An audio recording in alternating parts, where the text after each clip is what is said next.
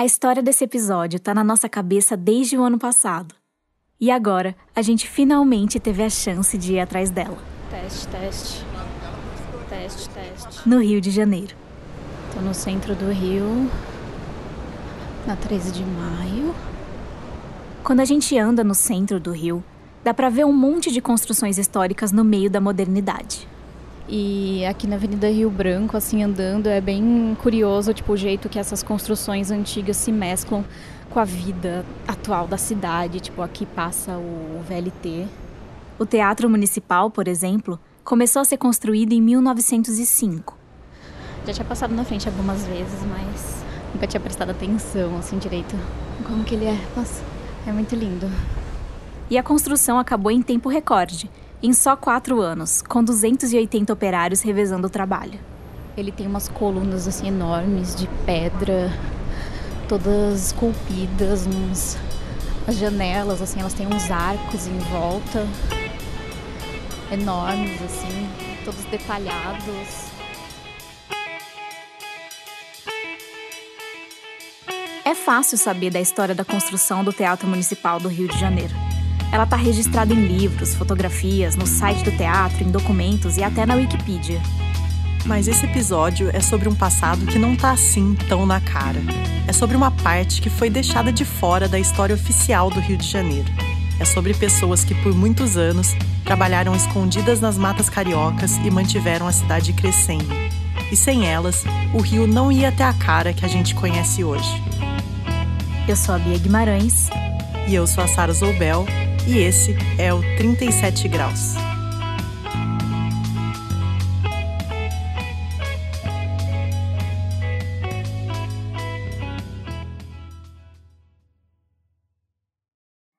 A gente foi conversar com alguém que pudesse contar essa história.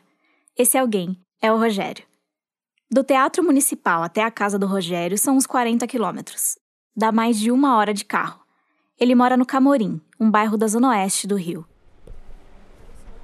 A vizinhança dele tem um jeitinho de cidade do interior. Tinha barulho de galo cantando, de carro da pamonha e até de roçadeira. Oi, é Beatriz? Tá, vou entrar. Obrigada. Esse é o latido da Rita, ou Ritinha. É bem do lado da mata.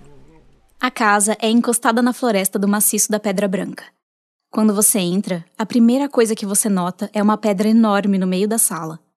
Na verdade, o sobrado é que foi construído em volta dessa pedra, que faz parte do morro. E o Rogério até pregou nela algumas agarras de escalada que levam ao segundo andar. Isso é gravador, Mia? É. Chiquérrimo, hein? né? E mini. Fala alguma coisa só pra eu testar. Qual é o seu nome? Rogério Ribeiro de Oliveira. Rogério Ribeiro de Oliveira. O Rogério é professor do Departamento de Geografia da PUC-Rio. Ele tem uma barba grisalha, um sorriso simpático e usa um óculos pendurado no pescoço. Ele contou pra gente que escala desde os 10 anos de idade, que já foi guia de montanha e que matava as aulas da faculdade para ir escalar. E de uns tempos pra cá, ele começou a ir e voltar da PUC todo dia de bicicleta. É, faço 60 km por dia, é a parte melhor do dia, né? A parte mais legal. Nas pesquisas dele, ele busca vestígios nas paisagens para entender como elas foram povoadas e transformadas ao longo do tempo. No doutorado, ele fez um estudo na Ilha Grande, e a cada 15 dias, por dois anos, ele tinha que pilotar um barquinho em volta da ilha. Aí quando acabou a tese, eu falei: peraí, peraí, peraí, peraí, só um instantinho. Eu moro no, numa floresta. Por que, que eu tenho que viajar, me arriscar para ir se a, se a floresta está no quintal? E a partir daí, ele começou a pesquisar a floresta do maciço da Pedra Branca. Um lugar que ele achava que conhecia muito bem. Um belo dia eu estava com tava uns três ou quatro alunos andando uma subida que não acabava, uma, bem íngreme, né? Tava subindo, subindo, subindo, subindo, não acabava nunca, todo cansado. Aí de repente apareceu um pequeno platô, bah, caiu, caiu ali para descansar, né? Aí comendo, bebendo água e tal. Aí quando eu levantei, que eu olhei assim, minha bunda tava preta. Ué, eu, será que eu sentei num. Aí eu olhei e falei, caramba, eu sentei no lugar que alguém fez uma fogueira. Aí um, um outro aluno que estava em frente a mim, e eu também tô com a bunda preta, cara. O que, que foi? Limpando a roupa assim, né? Isso foi em 99, E ele mal sabia que contaria essa história muitas e muitas vezes. Porque um tempo depois, ele encontrou um segundo platô de terra preta. E depois um terceiro, um quarto. Não podia ser só coincidência. Então, um dia, conversando com outro morador ali da região, ele resolveu perguntar: Ô, seu, seu, seu Francisco, o que, que é isso? De quando encontro um, um platô aqui. Isso é coisa dos antigos. Os antigos? Quem, quem é os antigos? Isso é muito antigo. Aí ele contou a história, né? Que tinha, quer dizer, que ele tinha ouvido falar. O seu Francisco disse que aqueles tais platôs eram antigas carvoarias do tempo do avô dele, lá no século XIX. Foi aí que as coisas começaram a fazer sentido na cabeça do Rogério.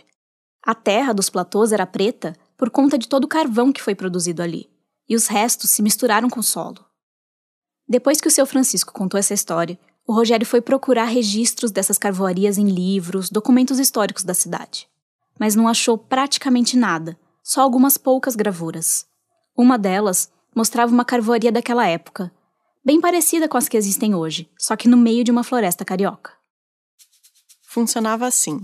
Durante todo o século XIX até a metade do XX, se fazia carvão dentro da mata. Primeiro, os carvoeiros usavam enxadas para aplainar um pedaço da encosta e conseguir trabalhar, que são os platôs que o Rogério encontrou. As árvores em torno da carvoaria eram a matéria-prima para fazer o carvão. Os troncos eram cortados e com eles os carvoeiros erguiam um cone, que ficava com uns 3 metros de altura e uma base de até uns 5 metros de diâmetro. Esse cone de lenha era todo coberto com barro e ficava parecendo um morrinho com algumas aberturas. Então eles colocavam fogo lá dentro. E a lenha ficava queimando dentro desse morrinho abafado por alguns dias, até que virava carvão, que é um combustível mais concentrado e mais durável. Se você pegar um pedaço de carvão e outro de lenha, os dois com o mesmo peso, o carvão vai gerar três vezes mais energia. Depois de algumas queimas, as árvores boas para lenha em volta do platô já iam acabando, e os carvoeiros tinham que subir a encosta para começar outra carvoaria. Mas voltando ao Rogério. A história das antigas carvoarias não estava escrita em papel algum, só na paisagem. A encosta, as árvores, a terra escondiam pistas do que aconteceu ali. Era preciso saber ler o que elas estavam dizendo. E foi isso que o Rogério e seus alunos aprenderam a fazer. Eles decidiram mapear com GPS todas as carvoarias que encontravam no maciço da Pedra Branca. Eles não acharam 10, 15, 20, foram centenas. Aí marcamos, fomos marcando. Aí quando chegou em 200 carvoarias, a gente deu uma festa, né? Caramba, 200, que legal. Hoje, só aqui no Pedra Branca tem 1.148 carvoarias marcadas. Eu acho que tem 3 mil. O número superou muito as expectativas. Mas eles ainda queriam saber quanto carvão tinha sido produzido ali. Então começaram a fazer cálculos usando o número de carvoarias encontradas, o tamanho delas e a quantidade de vezes que cada uma pode ter sido usada. Se todo esse carvão tivesse sido produzido de uma vez só e levado para o Rio de Janeiro, Quantos caminhões seriam necessários? 6 mil. É um volume absurdo, né? Absurdo. Então, se você converter todo esse carvão que foi levado para o Rio de Janeiro em gasolina, que também é uma forma de energia, você ia precisar de 700 caminhões tanque, entendeu? E para que que o Rio de Janeiro precisava de tanto carvão? OK, o carvão estava na casa das pessoas, nos fornos, nos fogões, nos ferros de passar, e também era usado pelos ferreiros e fazia andar as locomotivas. Mas isso ainda não dava conta de explicar essa quantidade toda. Foi aí que, olhando para as construções do Rio, o Rogério teve um clique. E você andando, por exemplo, nos bairros assim de Botafogo, no centro, etc., todas as construções antigas eram de pedra. As calçadas, pedras lindas, grandes, o calçamento e o uh, portal de, de, de, de janela, de, de, porta, isso tudo é feito de pedra e é esculpido, um negócio lindo, em esquadro, às vezes tem uns desenhos, né? E ele parou para pensar sobre como toda essa pedra era esculpida naquela época. Você usa é, ponteiro, cinzel, né? Ponteiro e cinzel são ferramentas com pontas de metal afiadas. Você apoia a ponta afiada na pedra que vai ser esculpida e bate na outra extremidade com uma marreta. Pá, pá, pá, pá, pá. E aí eu tive a sorte de encontrar um velho cantareiro que é o cara que trabalha, que faz justamente faz esse, esse tipo de escultura. Naquele tempo, óbvio, não tinha maquita, né? Que você, nhau, você hoje corta tudo. Muito fácil, né? E o cara falou o seguinte, que ele era cantareiro. E ele me mostrou um, um, um portal de uma igreja para fazer um, uma peça de um metro. Bastava como 15 cinzéis, 15 ponteiros, que ficavam cegos. E aí é que tá. Para afiar, o ponteiro precisava ser aquecido até ficar com a ponta incandescente. E isso era feito numa forja de carvão. Numa época em que não tinha petróleo e não tinha eletricidade, o carvão era a fonte de energia da cidade e essencial para a construção civil. Lembra da Avenida Rio Branco, no centro do Rio de Janeiro, que eu visitei no começo do episódio? Com aquelas construções grandiosas do começo do século XX, as fachadas todas inspiradas nas ruas de Paris, com muitos arcos, portais e detalhes esculpidos em pedra? Então, para construir essas fachadas, muitos ponteiros perderam o fio. E para afiar os ponteiros, muito carvão foi usado. E esse carvão veio das matas do Rio de Janeiro, do trabalho dos antigos carvoeiros. Mas ainda estava faltando uma parte importante dessa história. Mas estava faltando assim quem eram as pessoas, entendeu? Quem é o, o seu Joaquim, o seu, seu Sebastião, seu Adalto, quem eram esses personagens, né? E aí a, a coisa foi caindo, a coisa foi, o filme foi voltando para trás. A gente começou a ver o seguinte, que, por exemplo, aqui onde nós estamos, aqui no bairro do Camorim, era conhecido como a planície dos Onze Engenhos. No século XIX, onde tinha engenho, tinha pessoas escravizadas. E também tinha aqueles que conseguiam escapar e depois formavam quilombos na mata. A gente tem uma hipótese que os quilombolas eram carvoeiros, que carvão, você em 20 dias você já tira uma safra, entre aspas, de, de carvão, entendeu? É, é, muito possível que esse, esse carvão produzido por esses possíveis quilombolas carvoeiros abastecesse a cidade por atravessadores. Para fazer carvão, só era preciso uma enxada para planar o terreno, um machado para cortar as árvores e fogo para acender a carvoaria. Era um dos poucos trabalhos possíveis para quem era obrigado a viver escondido, embrenhado na floresta. E o Rogério acredita que depois de 1888, com a assinatura da Lei Áurea, muitas outras pessoas que antes eram escravizadas nos engenhos também se tornaram carvoeiros. Colado no maciço da Pedra Branca fica o Quilombo do Camorim, que é um espaço de preservação da cultura e da memória quilombola daquela região. A gente não conseguiu gravar uma entrevista, mas trocamos algumas mensagens com Adilson Almeida, que é o líder dessa associação. Quando o Rogério começou o mapeamento, o Adilson já sabia um pouco sobre as carvoarias que um dia existiram naquele lugar. Mas não tinha muita ideia da dimensão disso tudo. Do pouco que conversamos com ele, ficou claro que os antigos carvoeiros do Pedra Branca são parte da memória quilombola do Camorim e de todo o Rio de Janeiro, apesar de terem sido apagados da história oficial da cidade. É, a coisa que eu chamo é um grupo assim de maior invisibilidade social. Uma grande, imensa, gigantesca invisibilidade social, porque eles eram negros e moravam no meio do mato. Até os vestígios deixados por eles são poucos e difíceis de encontrar, porque não são ruínas de grandes construções, e sim restos de choupanas e os platôs de terra preta no meio da mata.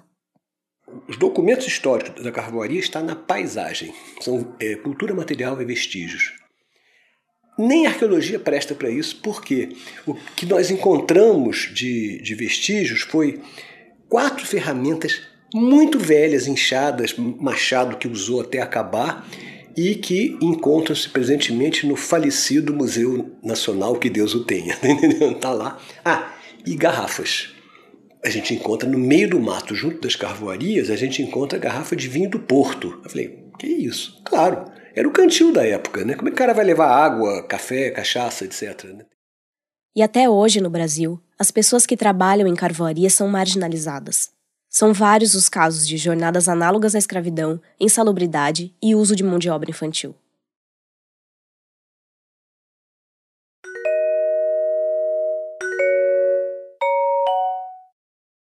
Este episódio tem o apoio do Instituto Serra Pilheira, que financia a pesquisa e a divulgação científica no Brasil.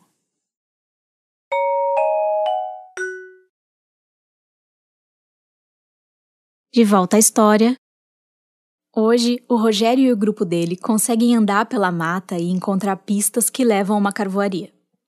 Por exemplo, árvores que têm troncos bifurcados podem ser um indicador, porque lá no passado, um carvoeiro pode ter cortado essa árvore para fazer carvão, e aí o toco dela rebrotou e se ramificou.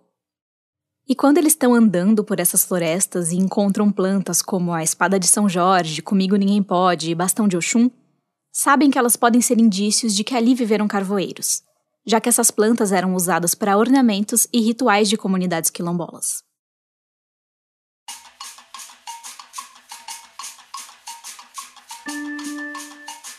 Você falou que tem uma carvoaria na sua casa, ou aqui atrás, aqui, aqui no lado, quintal. Aqui lado, é. E aí, vamos, vamos lá ver? Vamos, vamos lá, ué.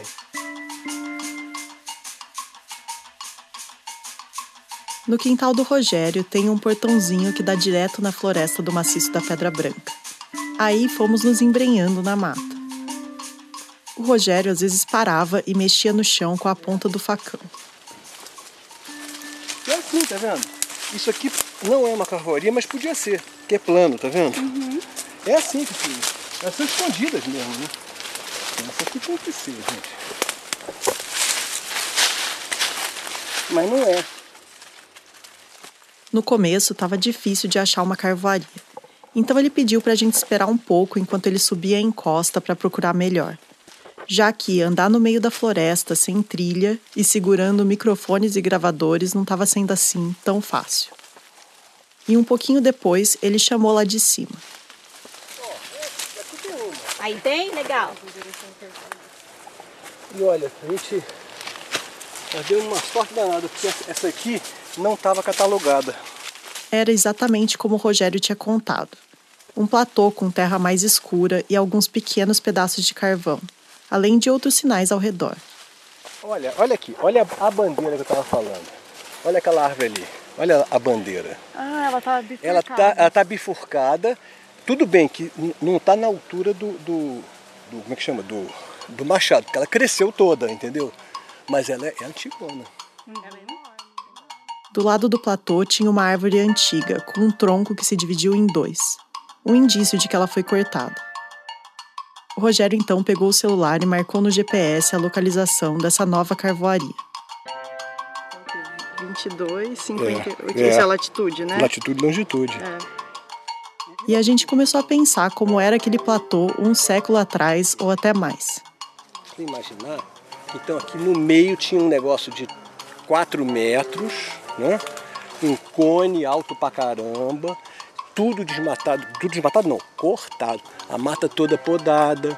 Aqui que é meio plano, eles que meio que tipo terra não, planada. Não, não, cavaram aqui, ó. Olha o barranco aqui, tá vendo? Isso aqui é um barranco, Sara. Aqui, ó. Ah, tipo, Foi tudo cortado. Barranco, daí eu vou assim com vai, vai, vai cavando, cavando, cavando.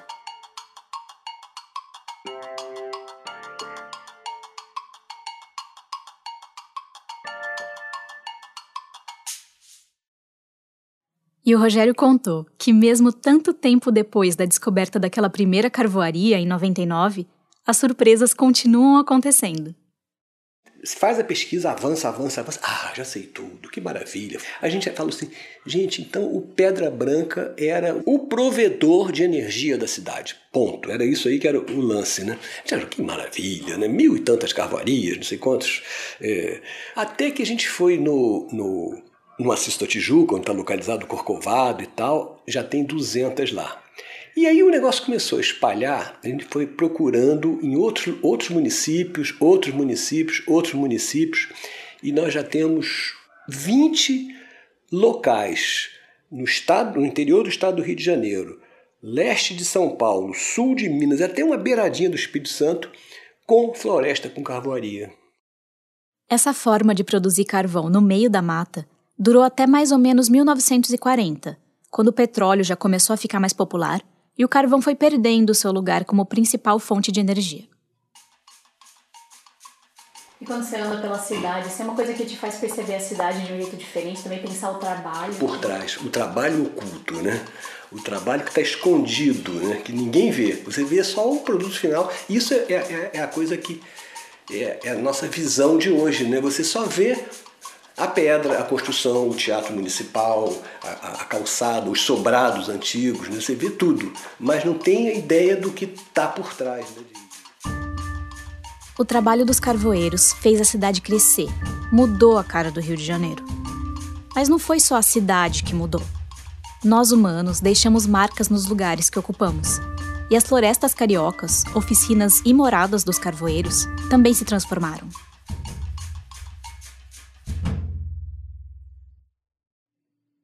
E para entender o que mudou nas florestas, a gente foi atrás do Alexandro Solorzano. Ele pesquisa os novos ecossistemas que surgiram com a passagem dos carvoeiros.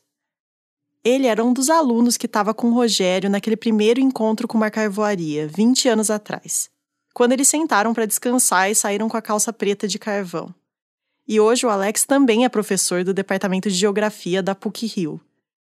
Ele tem um jeito de quem está sempre pronto para entrar no mato.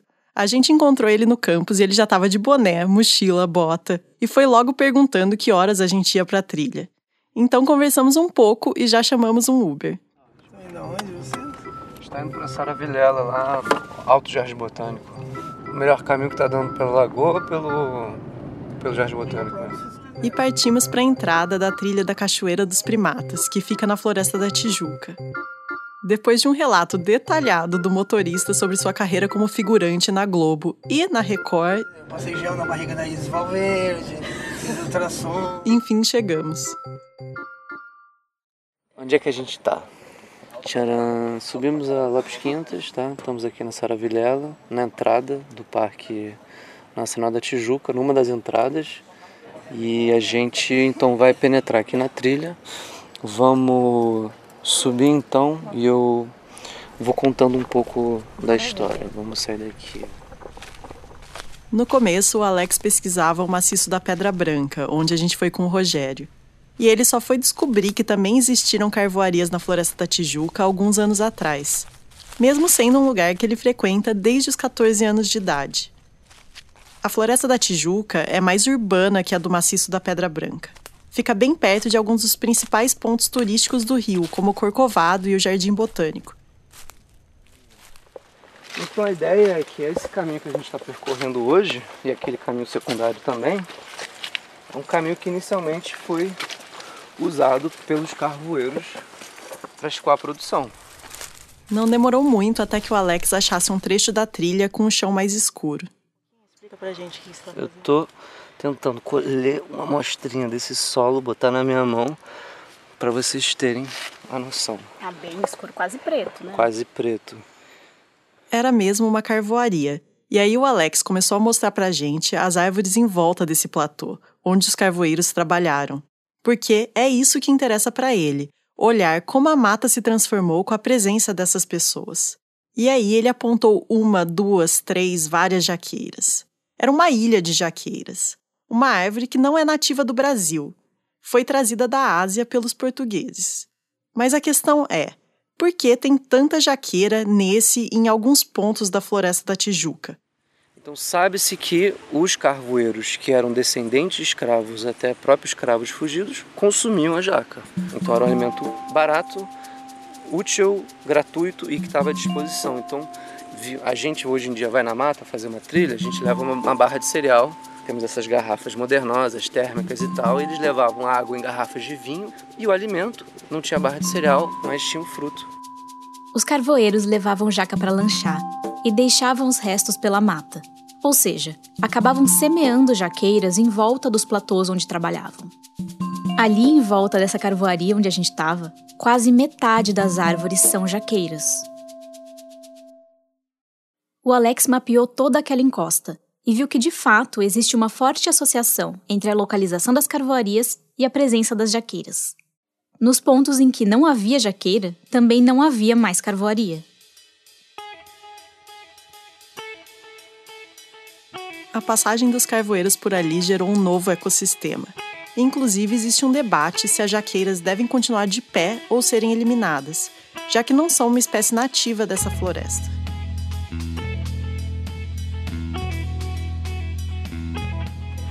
Você traz seus alunos aqui, você falou? Sempre. É da super PUC. didático, é, super didático aqui. E eles são cariocas, na maioria? São, eles não sabem de nada disso.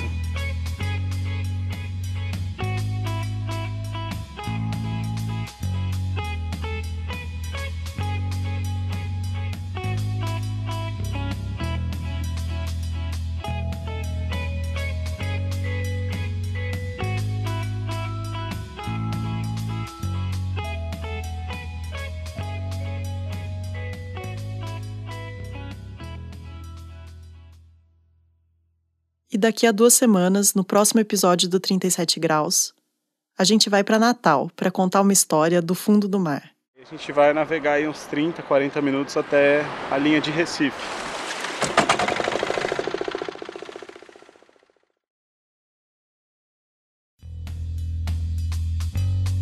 O 37 Graus é produzido e apresentado por Sara Zoubel e Bia Guimarães.